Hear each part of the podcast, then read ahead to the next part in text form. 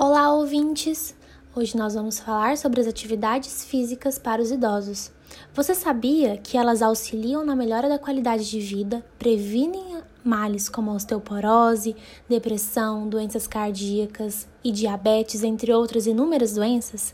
Nessa fase da vida, a mobilidade e a força muscular acabam comprometidas e os exercícios físicos são fundamentais para melhorar o sistema imunológico, a resistência, a coordenação motora, o equilíbrio e a disposição ao longo do dia, além de melhorar a saúde cardiovascular, respiratória e diminuir o estresse nas articulações. Durante o confinamento pelo novo coronavírus, a prática das atividades físicas é justamente uma das mais recomendadas pelos especialistas por seus benefícios para o sistema imunológico. Atualmente, o exercício físico é mundialmente reconhecido como meio de promoção da saúde e qualidade de vida, sendo celebrado como uma das principais estratégias de intervenção não farmacológica e de baixo custo para a prevenção de doenças e enfermidades nessa faixa etária. Portanto, quais os desafios na adesão dos idosos na atividade física em tempos de pandemia? O porquê dos idosos não aderirem à atividade física, mesmo sabendo sua importância e mesmo tendo à disposição espaços públicos para suar a camisa quando podia, né? Surgiram argumentos que vão de preocupações estéticas à falta de interesse, passando pelas limitações físicas e o medo de se machucar. Junto a isso, o atual contexto de pandemia, no qual os idosos compõem o grupo de maior risco né, de infecção pelo SARS-CoV-2, o causador do coronavírus, dificulta a ida dos mesmos até academias, centros esportivos ou até mesmo as praças para que possam caminhar.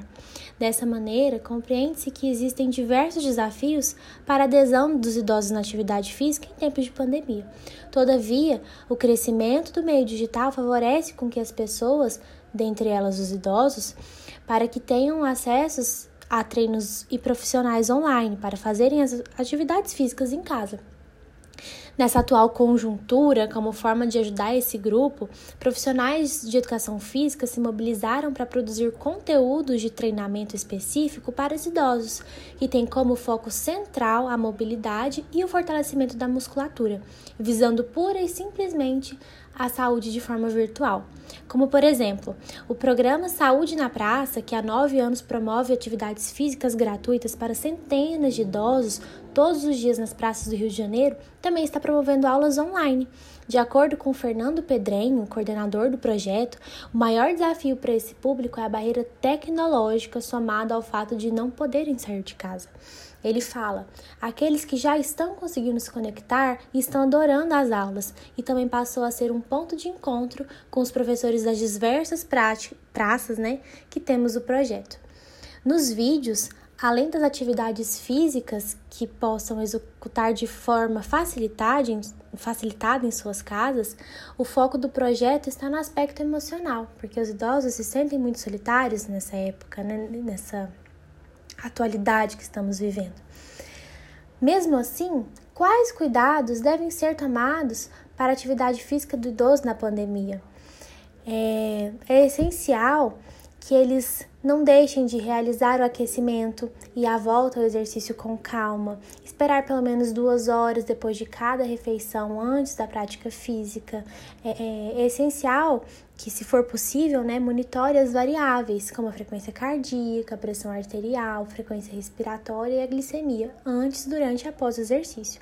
Além disso, é de suma importância que o idoso mantenha a hidratação, porque ele perde líquido com mais facilidade é legal também que o idoso realize essas atividades físicas em frente a um espelho, porque vai minimizar os erros, né?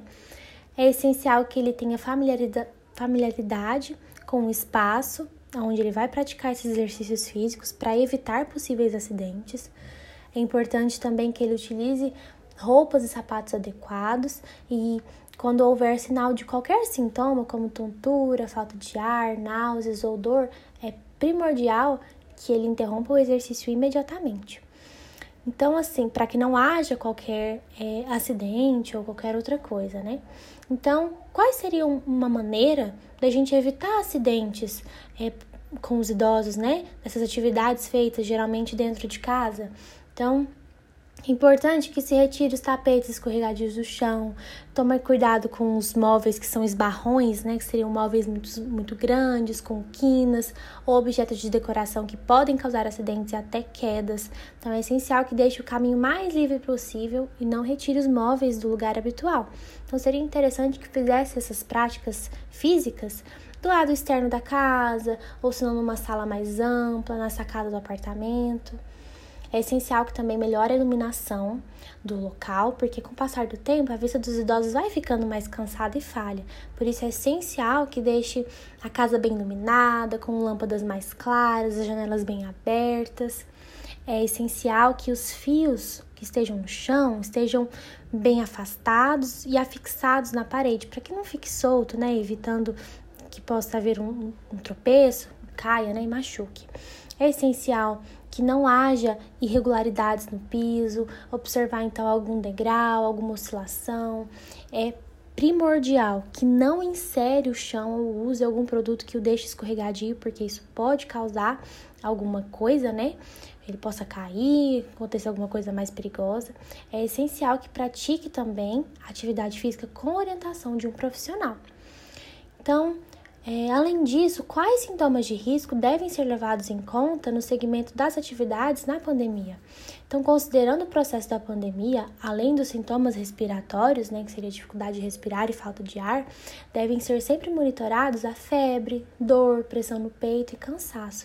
Devemos considerar também os sintomas cardiovasculares, então uma frequência cardíaca mais alta, uma pressão arterial mais alta, é, ou sintomas musculares, é, de, de, ligamentos, né? Sentir uma dor ou um edema nos membros, é importante estar atento a isso, por causa do processo normal ou patológico que pode ocorrer nos idosos. Era isso que nós queríamos trazer hoje. Boa noite, espero que tenha sido de acréscimo, né, para todo mundo que está ouvindo. Muito obrigada.